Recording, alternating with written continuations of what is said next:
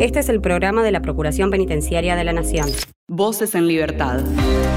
Nueva temporada. Nuevas voces. Nuevos segmentos. Más contenido. El mismo compromiso. Voces en Libertad. Atravesamos los muros.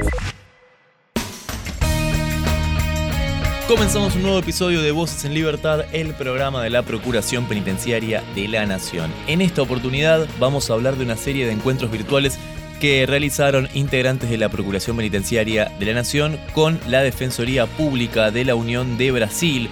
Esto tiene que ver con transmitir conocimientos de relevamientos de casos y cómo documentar casos de tortura y malos tratos en contexto de encierro, entre otras cuestiones por supuesto que se hablaron en estos encuentros, así que charlaremos de eso. Por otro lado, y hablando justamente también de, encuentros, hablaremos de una convocatoria de la cual participó la Procuración Penitenciaria de la Nación, entre otros organismos citados, con la defensora de niños, niñas y adolescentes, esto tiene que ver con eh, elaborar consensos básicos sobre los estándares mínimos de derechos humanos para un futuro régimen penal juvenil. Se charlaron algunas cosas en, este encuentro, en esta convocatoria, y lo hablaremos por supuesto con alguien que estuvo allí y que nos contará absolutamente todo al respecto. Y por último, nos vamos a recorrer delegaciones. En este caso nos toca la región Comahue, ¿sí? hablaremos con la delegada de esa región para saber cuáles son las novedades y los conflictos que están ocurriendo en las cárceles de esa región. Está en la producción el equipo de relaciones institucionales con la colaboración de prensa, por supuesto. Mi nombre es Damián Fernández y esto es Voces en Libertad. Denuncia SAL 0800 333 9736. Hacé valer tus derechos. Bueno, se iniciaron una serie de encuentros virtuales entre la Procuración Penitenciaria de la Nación y la Defensoría Pública de la Unión de Brasil.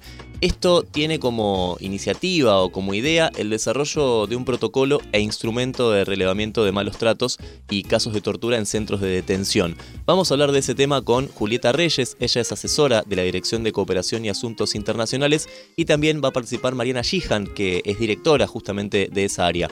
Julieta, Mariana, ¿cómo están? Damián la saluda. Hola, Damián. Hola, ¿cómo estás, Dani? ¿Todo bien? Todo bien, todo bien. Bueno, me alegro. Em, bueno, a ver, empecemos por, por el principio. ¿Cómo es que, cómo es que se dan esta, esta serie de, encuentros?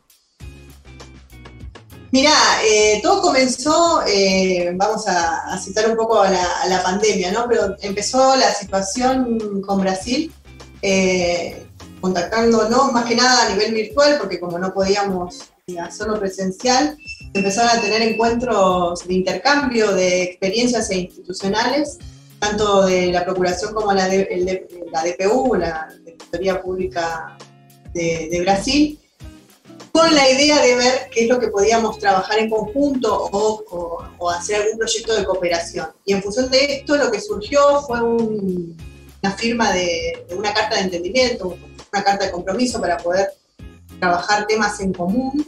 Y bueno, eso se hizo justo en plena pandemia, eh, a nivel virtual, y en función de eso cuando, se había quedado pautado, digamos, que cuando pudiéramos volver un poco a la normalidad y a la presencialidad, empezar a tener eh, encuentros eh, de intercambio y surgió esto, digamos, que ellos querían saber o conocer nuestros protocolos de intervención y surgió específicamente el de, casos de tortura. Y bueno, así empezó hace una semana el primer encuentro de capacitación de cómo establecer o cómo elaborar un, protocolo de, malos tratos. Eh, así que así fue con Brasil, digamos, en plena pandemia, pero así fue. Bien, bien. Eh, Julieta, vos estuviste participando ¿no? de, estos, de estos encuentros. ¿Cómo, cómo lo recibió eh, la gente de la Defensoría Pública? Eh, bastante bien. La, como decía Mariana, estaban bastante interesados en hacer este tipo de, encuentros y que la Procuración de alguna manera acompañe el proceso de, de redacción, elaboración e incluso pensar un instrumento y un protocolo en casos de malos tratos. Eh, así que mm, estaban bastante eh, como se dice, un poco ansiosos y también cuestionando, preguntando, inquietos, con dudas y teniendo en cuenta también que es una realidad que puede ser similar a la Argentina, pero presenta sus particularidades. Por ejemplo, nos comentaban que eh, hay un aislamiento prolongado y sostenido en el tiempo, entonces les preocupaba cómo abordar eh, esa problemática desde una visión entendiéndola como tortura. Eh, entonces, por ahí en este caso estuvo Mauricio del área de investigación y documentación de casos de tortura, Mauricio Balbachán, y él les comentaba que en el protocolo actual hay un apartado específico que habla de aislamiento, pero bueno, capaz que ellos eh, podrían implementarlo de otra manera, bueno, también eh, ayudar a pensar en esa confección. Así que la verdad es que estaban bastante abiertos a, lo que podíamos comentarles al respecto. Claro, ¿Cómo, ¿cómo, manejan ellos el tema de los, de los monitoreos? ¿También se realiza de la misma forma que, que hacemos en la Procuración Penitenciaria? Eh, ¿son, ¿Son monitoreos tal vez un poco más espaciados? Em, no nos hablaron específicamente sobre ese tema, nos comentaban más que nada que las entrevistas, por ejemplo, individuales, no tenían privacidad. Esto es, eh, siempre había alguien escuchando, o se hacían mediante lo que es, tipo una cabina de teléfono, y esa conversación siempre es grabada por em, una disposición de seguridad nacional. Entonces eh, planteaban esa dificultad, por ejemplo, cuando les consultamos por eh, cómo eran las entrevistas, en función de esto, ¿no? De, en caso de que alguien denuncie una situación de malos tratos, cómo lo podrían abordar y nosotros, Mauricio más que nada, explicaba que las entrevistas son en privado. Y bueno, ellos planteaban esta problemática que no sucede en Brasil por esta cuestión de, de seguridad nacional que los ampara al servicio penitenciario de allá en poder escuchar eh, las grabaciones o estar presente. Claro, claro, claro.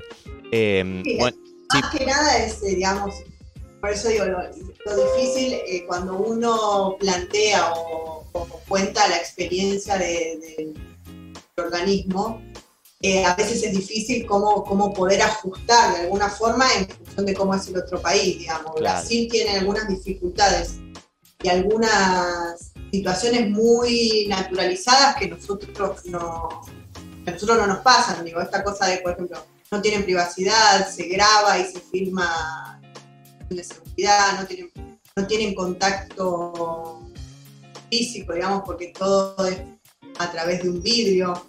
Digamos, hay, otras, hay otro contexto distinto al nuestro, entonces, digamos, de alguna forma decir, en cada encuentro ir viendo estas situaciones y ver, pensar y ayudarlos a pensar de cómo poder eh, resolver estas situaciones para poder tener un protocolo específico como ellos quieren. Eh, digamos, ese sería como el gran desafío que tenemos tanto nosotros al explicarle nuestras experiencias como a ellos tomarlas y ver cómo acomodarlas en, su contexto.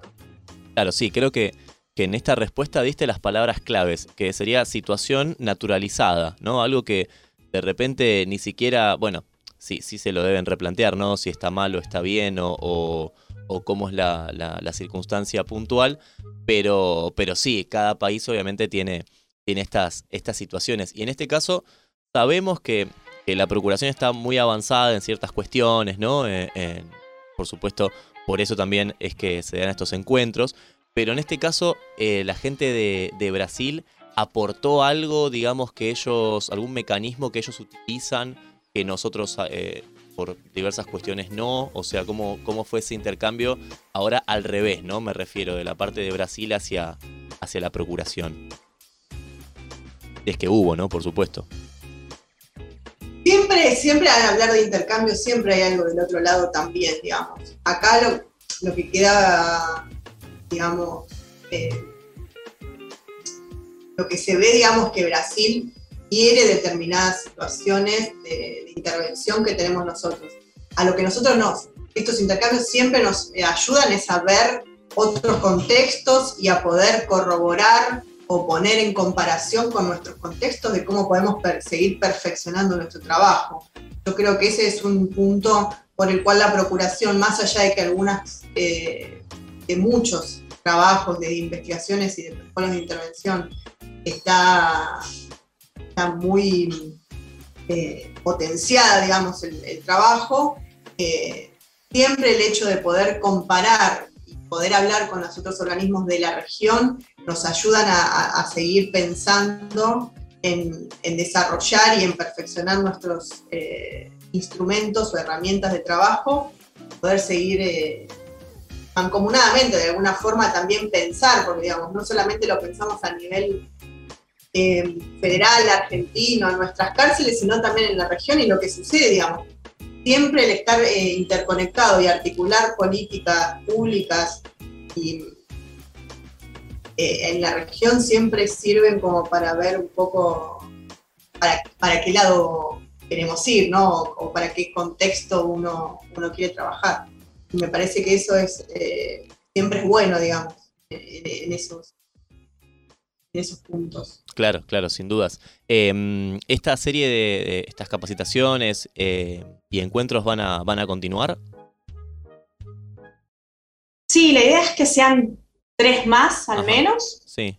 Em, porque retomando esto de esta necesidad que tiene Brasil en hacer el protocolo y el instrumento, y nosotros de alguna manera acompañar desde el área que dirige Paula eh, la idea es que, bueno, demos pautas de trabajo para que vayan avanzando en, en pensar, incluso dar preguntas motivadoras para que, como decía Mariana, nosotros explicamos cómo nosotros desde el 2017 hasta la actualidad se fue incluso modificando el, instrumento de, reglamento, estas primeras, la primera entrevista, la segunda, etcétera, y que ellos lo pueden adecuar a su realidad con estas problemáticas que no pueden tener una, una entrevista en privacidad, entonces, ¿cómo sería la forma de abordar esa problemática? Si les interesa el tema de aislamiento, bueno, y que está registrado de alguna manera, ir a ver cuáles son las personas que están en aislamiento, por qué, etc.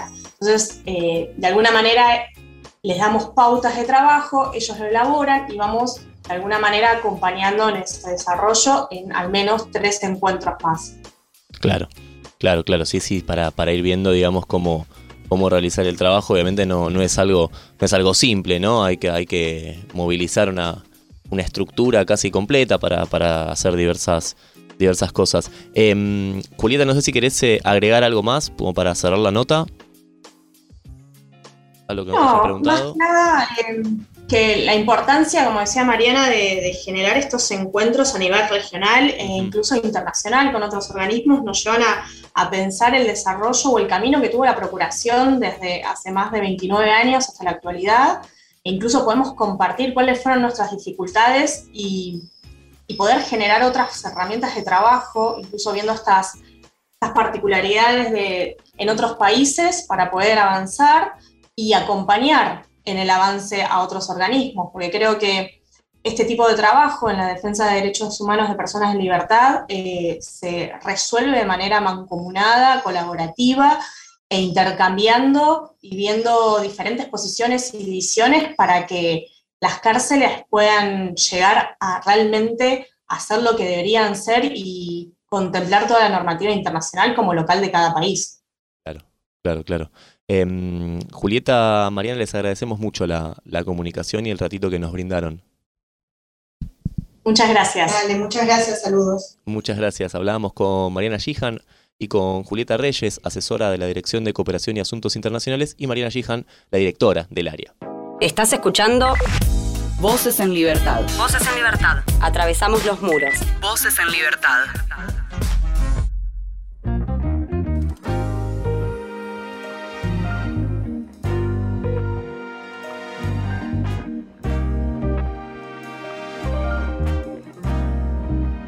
La Procuración Penitenciaria de la Nación participó de una convocatoria de la Defensoría de Niños, Niñas y Adolescentes, eh, básicamente para, para, charlar sobre algunos consensos básicos. Y vamos a charlar de esta cuestión con la doctora Marina Chantareto. Ella es coordinadora justamente del equipo de niñas, niños, adolescentes y jóvenes privados de la libertad de la Procuración Penitenciaria de la Nación. Marina, ¿cómo estás? ¿Todo bien? Damián te saluda. Hola Damián, ¿cómo estás vos? Todo bien, todo bien por acá, todo tranquilo. Eh, bueno, Marina, si quieres empezamos a, empecemos a charlar sobre cómo fue esta, esta convocatoria, ¿no? ¿A raíz de qué? Sí, sí, eh, fue una convocatoria, la verdad es que muy interesante, que veníamos conversando ya hace un tiempito para, para, que, se, para que se lleve a cabo.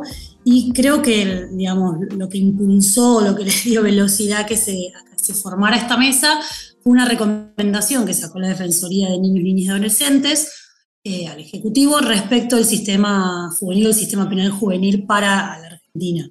Para entender esto, lo que hay que entender es que nosotros, o sea, la Argentina no tiene un sistema penal juvenil, es el único país de toda Latinoamérica que no tiene un sistema penal juvenil y es una, a mi entender, una de las deudas de la democracia. Eh, entonces, la idea es, ya hay algunos trabajos hechos que se tomaron como antecedentes para este encuentro y, seguir trabajando en algunos conceptos o algunos acuerdos básicos respecto de una ley penal juvenil, em, como para empezar a, pensarla.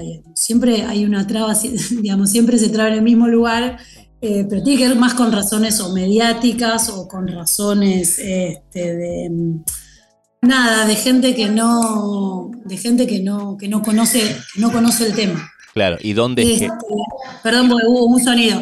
Eh, con gente que no conoce el tema, pero todos los organismos de control que nos juntamos tenemos acuerdos básicos sobre este sistema penal. Entonces, la idea es, a partir de una recomendación que hace la Defensoría, seguir formando acuerdos. Claro. ¿Dónde es que se traba específicamente? O sea, ¿cuál, es la...? Siempre se traba en la edad, la discusión de la edad. Claro. que es si a la baja o no la baja. Lo que pasa es quienes conocen o quienes trabajan en derechos de la infancia saben que esa discusión está saldada. El Comité y Naciones Unidas ya dio una directiva, no se puede bajar la edad. Entonces nosotros ya no discutimos más eso. La edad no se puede bajar. Y si no, que discutan con Naciones Unidas. Pero siempre el, ruido se hace en los medios de comunicación, o en diputados, o en senadores, es por, dar una discusión que yo creo que ya no tiene sentido, pero bueno, se sigue, se sigue trabando siempre ahí. De hecho, hubo un solo proyecto que tuvo media sanción, que fue en el 2009. Y después hubo un intento en el 2018, si no me confundo, eh, que el Ministerio de Justicia también convocó a mesas, y hay unos acuerdos y unas conclusiones que fueron increíbles.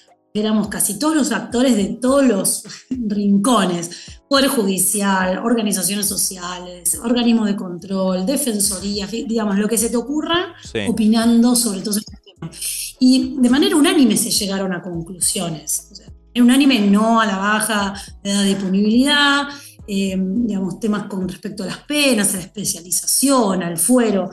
Fueron ocho, mesas temáticas en ese momento. Yo creo que hay que tomar otra vez esos consensos, más lo que se trabajó desde ese momento para acá, eh, empezar a pensar, por lo menos poder plasmar en, en acuerdos, ¿no? Como no empezar a discutir, decir, bueno, hay todo, todo un camino recorrido. Claro. Eh, nosotros al no tener un sistema penal juvenil, tendríamos que tener la mejor ley penal juvenil de toda Latinoamérica, tendríamos que ser de excelencia. Eh, pero bueno, son discusiones que hay que dar. Y siempre está atravesado por, nada, viste, diciendo la, conveniencia del momento político o eh, los medios de comunicación que por ahí hacen difícil la discusión, porque en realidad no, hay situaciones como mucho más complejas para discutir. Sí, recuerdo, no, recuerdo no hace mucho eh, a, los medios saliendo a, la calle a preguntarle a la gente la opinión sobre este tema, sobre específicamente este tema, sobre lo de bajar la ley, la edad, digamos. Tal cual, tal cual. Y para nosotros ya no es una discusión que hay que dar. Primero porque todos los actores del poder, ya te digo, del Poder Judicial, de las Defensorías, todos los organismos de control, todos aquellos trabajamos en los derechos de la infancia, estamos unánimemente de acuerdo con bajar la edad. Y aparte, ya Naciones Unidas y el comité, digamos, en los últimos informes, ya así lo dice. Entonces, no es una, para mí no es una discusión para dar. Bueno, Pero bueno, hay que convencer al resto de que hay que dar otras discusiones. Ahí está, ahí me quiero meter. ¿Cuáles sí son las discusiones? ¿Cuáles son los ejes temáticos?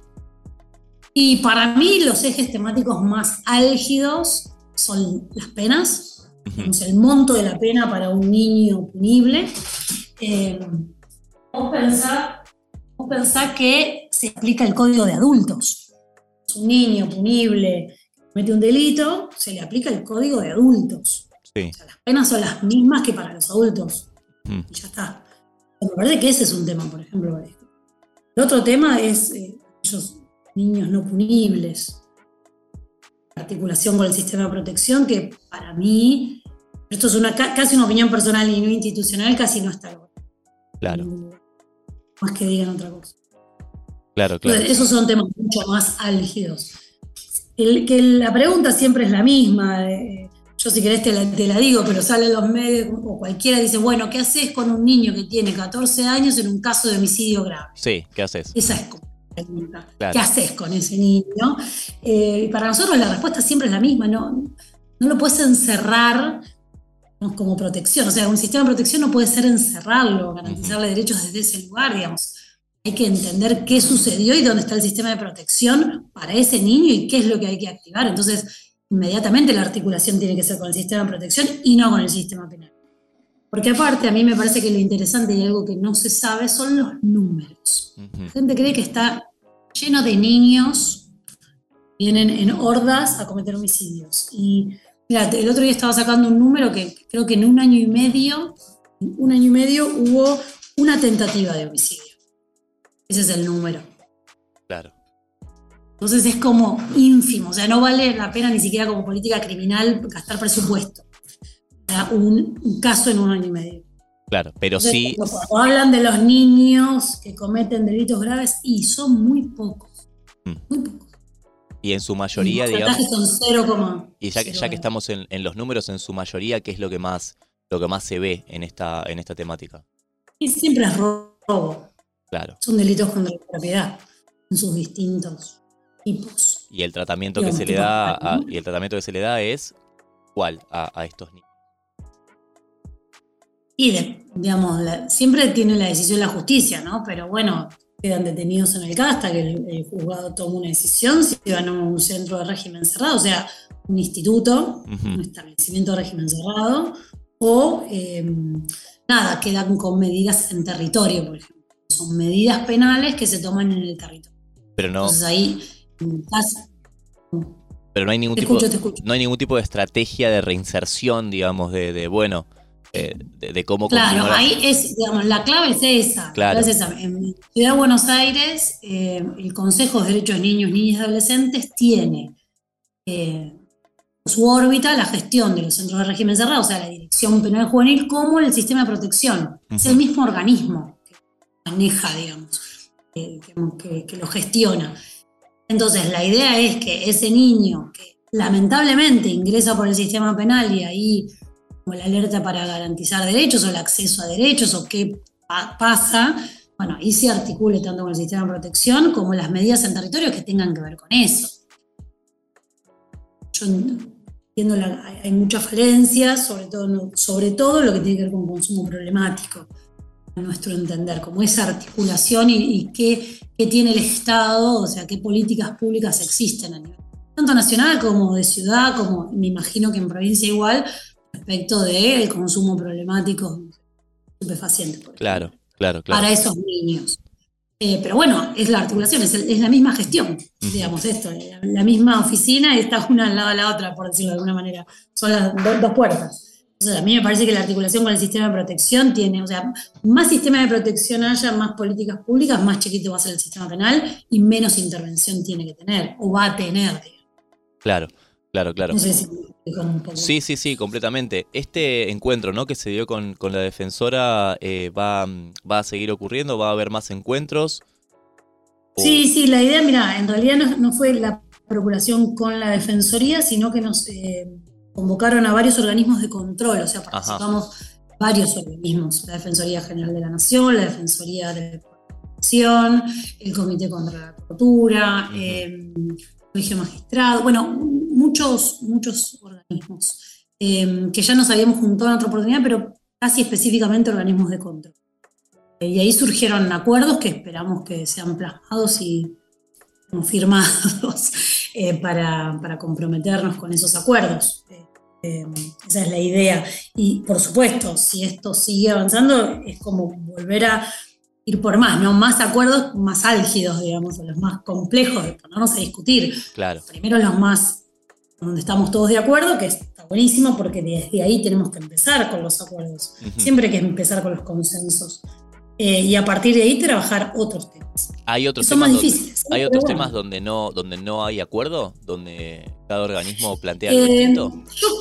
mira, yo creo que en general estamos todos de acuerdo. Eh, me parece que hay matices por ahí que no estamos de acuerdo. entiendo que casi no, que casi estamos, pensamos lo mismo en casi todos los temas. Por ahí hay algún matiz.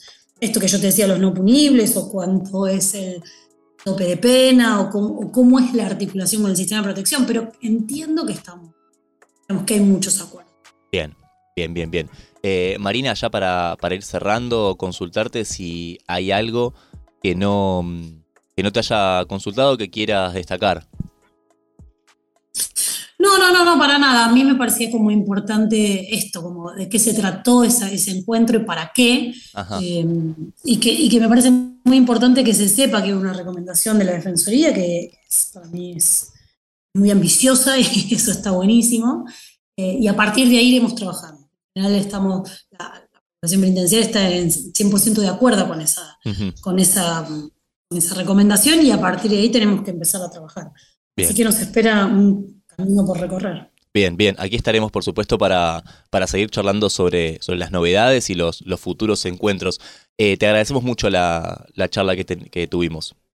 No, por favor, gracias a ustedes por comunicarse. Dale, dale, muchas gracias, te mandamos un abrazo. La, un abrazo desde Un abrazo. La doctora Marina Chantareto es quien hablaba, coordinadora del equipo de niñas, niños, adolescentes y jóvenes privados de la libertad. Voces en Libertad, un programa de la Procuración Penitenciaria de la Nación. Gustavo Cerati cumpliría 63 años y por supuesto lo recordamos con su música. No hay mejor forma de acordarse de este astro de la música. Cerati, lo que suena es Cactus. Cactus suaviza mis semas con su piel. Tiene 100 años, solo florece una vez en tu nombre. En tu nombre. Tiene un veneno más amargo que la hiel. Solo invocarte voy a convertirlo en miel, en tu nombre. En tu nombre. Cuando te busco no hay sitio en donde no estés.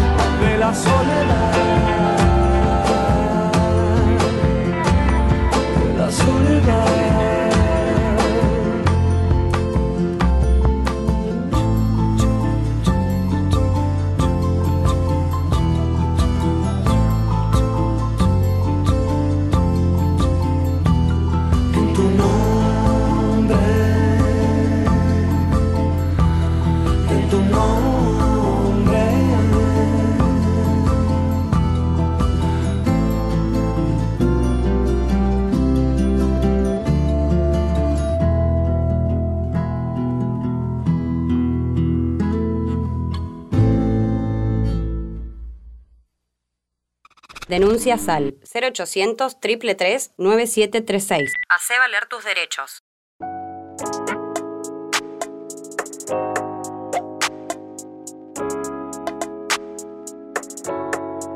Este es un trabajo que solemos hacer bastante seguido y tiene que ver con eh, una vuelta por, por nuestro país, una vuelta por las delegaciones que tiene la Procuración Penitenciaria de la Nación y en este caso le toca a la región Comahue. Estamos en comunicación con la delegada Jimena García Spitzer. Jimena, ¿cómo estás? Damián te saluda. ¿Qué tal, Damián? Buenos días. ¿Todo bien? ¿Cómo estás? Bien, todo bien. Bueno, me alegro, me alegro. Em, bueno, Jimena, eh, nosotros primero vamos a ubicarnos en, tiempo y espacio. ¿Dónde estás eh, en este momento? ¿En qué, ¿En qué provincia estás? Estoy en la provincia de Río Negro y Neuquén. Eh, la sede de la, delegación está en General Roca, provincia de Río Negro, donde se encuentra ubicada la colonia penal número 5 y tenemos también competencia en la unidad de Cenillosa en la provincia de Neuquén, el complejo federal número 5 también de, Neuquén, ubicado en Cenillosa, digo. Ahí está, ahí está. Bueno, viste, para, para ubicarnos bien exactamente eh, dónde estamos eh, posicionados, en qué parte. Bueno, em, una de las cosas que, solemos charlar un poco en esta, esta recorrida, ¿no? Es em, los monitoreos y, las cuestiones que tienen que ver con, este tipo de procedimientos que la Procuración Penitenciaria lleva a cabo, ¿no? Asiduamente. Y la consulta justamente es cómo eh, ¿qué, ha pasado en estos, en estos meses en cuanto a monitoreos y en cuanto a, las diferentes reuniones que han tenido con, privados y privadas de libertad? Bueno, eh, el trabajo que estamos haciendo es eh, las visitas semanales a las cárceles. Estamos entrevistando de manera azarosa a los internos, conforme al listado, no a demanda solamente, porque consideramos que esto nos da una realidad de, la unidad distinta a eh, recibir llamados y responder solamente reclamos. Eh, cuando hacemos este tipo de, trabajo, de entrevistar de manera azarosa a los internos, por ahí vemos reflejada eh, otra realidad, no la de la demanda nada más. Vemos cosas de internos que por ahí, por timidez o por lo que fuere, no, nos llaman, no reclaman, y de esta manera logramos escucharlos. Esto lo hacemos de manera semanal eh, para ir viendo medianamente respecto a comida, salud, eh, diferentes aspectos de las personas privadas de la libertad. A eso le sumamos todo lo que es inspecciones en talleres, cocina, espacios generales de los internos, de sala de íntimas, de, visitas. bueno, es un monitoreo de entrevistas a internos y de los lugares de detención. Bien, bien. ¿Y cuál vendría a ser o, cuáles son los, los reclamos eh, más comunes que, se encuentran en este tipo eh, de, encuentros? Bueno, los reclamos más comunes son referentes a sus juzgados y sus defensorías, que no los atienden. Eh, es el reclamo reiterativo. Eh, lo que más escuchamos. Reclamos que no se pueden comunicar con sus defensores, reclamos de que sus juzgados no los atienden. Y bueno, eh, debemos arbitrar de nexos, lo terminamos haciendo, no nos queda más alternativa, aunque no deberíamos en realidad, en realidad nosotros eh, tener que estar involucrados en esto, Sería, deberían ser sus defensores quienes se comuniquen con ellos, ¿no? Pero bueno, ¿Y esto, es el reclamo ¿Esto por qué ocurre? Perdón que te interrumpa, ¿no? Pero eh, esto, por, qué, por, qué, sucede? Porque no los atienden, no hay otra explicación. Ah, porque pero no, es por exceso de trabajo, no es por, no es por nada. Sí, sí, y sí, yo creo que están sobrepasados de trabajo, ya que los juzgados de ejecución están todos en Buenos Aires, no son muchos, y esto significa tener internos en todo el país, y yo creo que eso significa el cúmulo de trabajo, que el teléfono no es atendido y que sus reclamos no son recibidos. Pero bueno, eh, es un tema reiterativo, que yo creo que debe suceder en todas las unidades. Claro. Eh, después tenemos el reclamo, bueno, eh, los reclamos eh, de médica, que es un tema bastante complejo porque estamos con paros en los hospitales públicos. entonces no se otorgan turnos ni para los privados de libertad ni para la gente que está en libertad, o sea, no están en funcionamiento. Tenemos un tema con eso respecto a los turnos extramuros. Acá en General Roca, dentro de todo, eh, está cubierta todo lo que es el área médica, pero en Cenillosa también nos vemos con la dificultad de que al ser una localidad alejada de la ciudad, eh, es eh, como difícil conseguir cierto tipo de profesionales. Por ejemplo, psiquiatras no, no hay en este momento y no consiguen y no, no hay manera de lograr conseguir psiquiatras para que trabajen en la unidad. Eh, yo creo que el tema médica por ahí es el que más nos preocupa. De hecho, tenemos un habeas corpus abierto en Neuquén por la unidad de Cenillosa respecto a este tema, para ver cómo vamos a ir sorteando, cómo se puede ir solucionando el tema de, la atención médica. Claro, ese vendría a ser como la complicación más... Eh, sí, más grande. Después el resto, a ver, eh, respecto a las condiciones materiales, y sí, la unidad de General Roca es una unidad muy vieja y monitoreando por ahí lo que vamos eh, sorteando es que se arregle un baño, de que eh, alguna pérdida, de que, pero es una es, constante porque al ser una unidad vieja se rompe de manera permanente. Eh, pero bueno, eso lo vamos solicitando y, medianamente se va llevando y se van arreglando las cosas. respecto a la comida, está tercerizada es un servicio de catering. Entonces, si bien auditamos las cocinas y vemos, eh, está una empresa tercerizada eh, con la cual vienen con las viandas, que también las eh, auditamos y vemos si son suficientes, sí. pero esto está respaldado por nutricionistas, o sea, no, no tenemos problema respecto a la comida. Bien. Bien, en cuanto a sobrepoblación y, esas eh, cuestiones que... Tampoco. Tampoco, Sobrepoblación tampoco, porque también eh, en un momento se empezaron a poner cuchetas en todo el país. Ajá. Eh, y en, en, las unidades de todo el país, o sea, donde había uno ponían dos. Y esto generó una sobrepoblación en todas las cárceles. Claro. Ahora, en Cenillosa, cuando comenzaron a hacer eso, estábamos monitoreando un día y vimos que estaban soldando cuchetas. Eh, inmediatamente eh, interpusimos un habeas corpus y eso se detuvo. Y eh, de ahí en adelante no ingresaron el doble de población, no ingresó el doble de población como tenían en vista. Pero creo que fue en el único lugar del país donde nos dieron la razón en este habeas corpus, porque creo que en las otras unidades sí pusieron cuchetas. Pero con eso frenamos el tema de la sobrepoblación.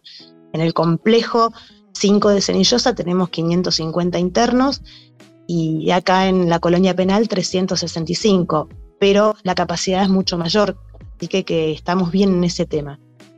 Claro. ¿Cuál es la, diferencia entre un, perdón, ¿no? Porque eh, tal vez esto lo, está escuchando alguien que no está muy metido en el tema. ¿Cuál sería la diferencia entre una colonia penal y una, una cárcel, eh, digamos, eh, convencional? El perfil de los detenidos. Eh, las colonias generalmente están los que tienen buena conducta o los que están ya por egresar.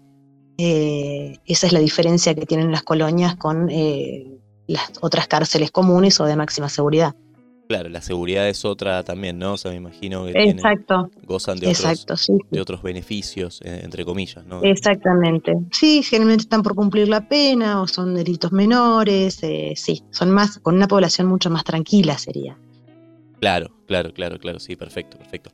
Bueno, en cuanto recién destacabas esta cuestión eh, médica, ¿no? Este, este conflicto de salud que están teniendo, y nosotros seguimos atravesando una pandemia que si bien eh, ya está todo un poco más calmo, o, o al menos nos hemos acostumbrado tal vez a, vivir de esta forma, al uso de barbijos y etcétera. Em, esto me imagino que ha traído complicaciones también, ¿no? A nivel salud, porque es un sistema que ya está teniendo eh, sus, serias dificultades. Imagino que con la pandemia esto se acrecentó o siempre fue igual. No, mira, con la pandemia, dentro de todo, eh, yo creo que eh, el servicio se manejó bastante bien. No tuvimos internos graves, no hubo fallecidos, de hecho no hubo ni siquiera internos detenidos, ni siquiera que hayan tenido que ser internados en los hospitales. Eh, esto del aislamiento lo manejaron muy bien. Eh, y bueno, eh, no tuvimos grandes cantidades de contagios ni tuvimos casos graves. Se, pasó la pandemia y mm, se aislaban, tenían por ahí algunos tenían fiebre, pero fue dentro de todo mucho más liviano de lo que nos imaginamos en un principio. Yo recuerdo que cuando empezó toda la pandemia dijimos, si entran en las cárceles va a matar a todo el mundo. Y no fue así, no, si ingresaba era con una carga viral sin duda muy baja porque no hubo eh, internos acá en la zona de, gravedad. Eh, después esto lo fuimos superando y dentro de todo volvimos a una normalidad eh, de volver a, a, recorrer las unidades, de volver a entrevistar a los internos personalmente, pero no, yo creo que fue bien llevado el tema. Bien, sí, las visitas, ¿no? Por supuesto que ya han vuelto hace, hace bastante las visitas. Exacto, es como que sí, ya volvió a una. Aparte, yo lo que noté de la población carcelaria fue como que estaba muy tranquila, muy tal vez asustados, ¿no? Porque aceptaban esas decisiones de las visitas. Por ahí había algún problema, pero eh, de alguien que reclamaba, pero dentro de todo se mantuvieron muy tranquilos. Bien. Bien, bien, bien. Eh, Jimena, te agradecemos mucho este, este ratito que, te tomaste para conversar con nosotros. Bueno, no es nada. Muchas gracias a ustedes. No, por favor, te mandamos un abrazo a la distancia. Igualmente. Chao, chao, también. Jimena García Spitzer es quien hablaba, delegada de la región Comahue, en esta recorrida que hacemos por las delegaciones de la Procuración Penitenciaria.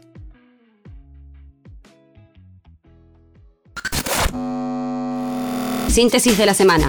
Noticias, en un minuto.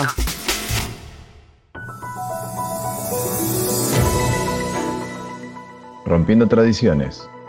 Experiencia inédita de rugby mixto en una cárcel. Hombres y mujeres privados de la libertad de la unidad número 9 de La Plata y 33 de Los Hornos participaron de un torneo de rugby. Confeccionaron 80 baberos en el penal de Barker y los donaron al programa Titán. En una articulación de la Mesa Solidaria de Tandil, Mirmidones y la Unidad 37 de Barker, se realizaron el proyecto Cultura Solidaria 80 baberos que fueron entregados a la Secretaría Municipal de Desarrollo y Hábitat. Nuevo informe estadístico del Departamento de Investigaciones. El Departamento de Investigaciones de la PPN publica un nuevo informe con estadísticas y datos sobre el encarcelamiento de Argentina, el rol del Estado en las políticas penitenciarias y las evoluciones de las cifras de personas encarceladas a nivel mundial. Entre Ríos, mujeres del penal confeccionaron muñecas para el Día del Niño. Las muñecas que elaboran las mujeres del penal están rellenas de lana de oveja, que ellas mismas recuperaron a raíz de un taller de lavado que recibieron.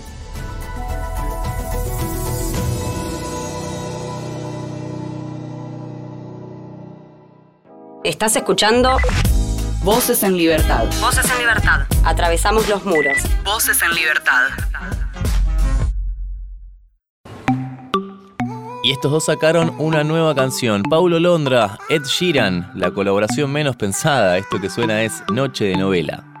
Una vez papá me aconsejó, mira para adelante aunque pegue el sol. Y ahora que los entendí y encima se fue el sol, la noche me puso más vacilón. Ahora lo mío nunca para, mucho tiempo encerrado, mi hizo en la vereda. Ah, y los fines de semana siempre tengo cervecita en la nevera. Dejé los males afuera cuando en el party vino ella. Una noche de novela, cuando la vi pasar como si iba con el viento, los males afuera. Cuando en el party vino ella. Una noche de novela, cuando la vi pasar como si iba con él. Yeah. Can feel your eyes could change the end. Or take me from the start into crescendo. We'll do what you want, I'll let my friends go. I think this night has got potential. Fill up my cup, get in a bus, then you take hold. Open it up, two into one, love is a gatefold. Mixing chemicals, so up on the rim, trying to drown every memory, living on the brink. I love how you do it like that. Guess I left the city just to move right back. I want only you, that's facts. Can I get a you alone? You could cover up my bruises the moment into music. Pour it out, drink it down like hooligans. Noche de novela, let's do this. Eh. Dejé los males afuera cuando en el party vino ella. Una noche de novela cuando la vi pasar como si iba con el viento. Los males afuera cuando en el party vino ella. Una noche de novela cuando la vi pasar como si iba con él. Contigo el tiempo pasa lento. Take me from the start into crescendo. Y me está costando cuando duermo. I think this night has got potential. Hey, contigo el tiempo pasa lento. Take me from the start into crescendo. Y me está costando cuando duermo. I think this night has got potential. Y si salgo pa' los bares, ¿cómo no hablarle? Si me dice que no tenga miedo a equivocarme. Una noche bella, ella no deja el baile. Y yo como tonto que no dejo de mirarle. Salgo pa' los bares, ¿cómo no hablarle? Si me dice que no tenga miedo a equivocarme. Una noche bella, ella no deja el baile. Y yo como tonto que no dejo de mirarle. Que lo males afuera, cuando en el party vino ella. Una noche de novela, cuando la vi pasar como si iba con el viento. Party. Una noche de novela. Cuando la vi pasar como si iba con él.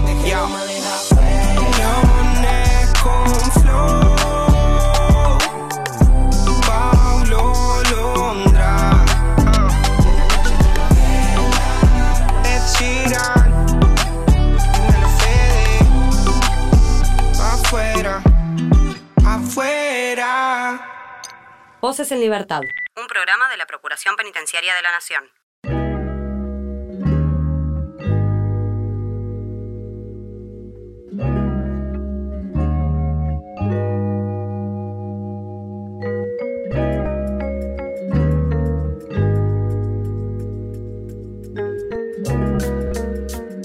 Y llegamos al final de Voces en Libertad. Ya sabes que puedes escuchar todos los programas en radio.ppn.gov.ar y también estamos en Spotify, nos buscas como Radio PPN. Hay más información en ppn.gov.ar, por supuesto, la página de la Procuración Penitenciaria de la Nación.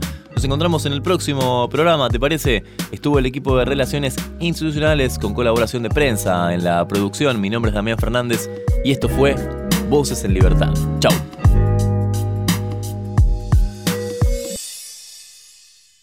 Volvé a escuchar este u otro programa a través de la web oficial radio.ppn.gov.ar. Voces en Libertad. Un programa de la Procuración Penitenciaria de la Nación.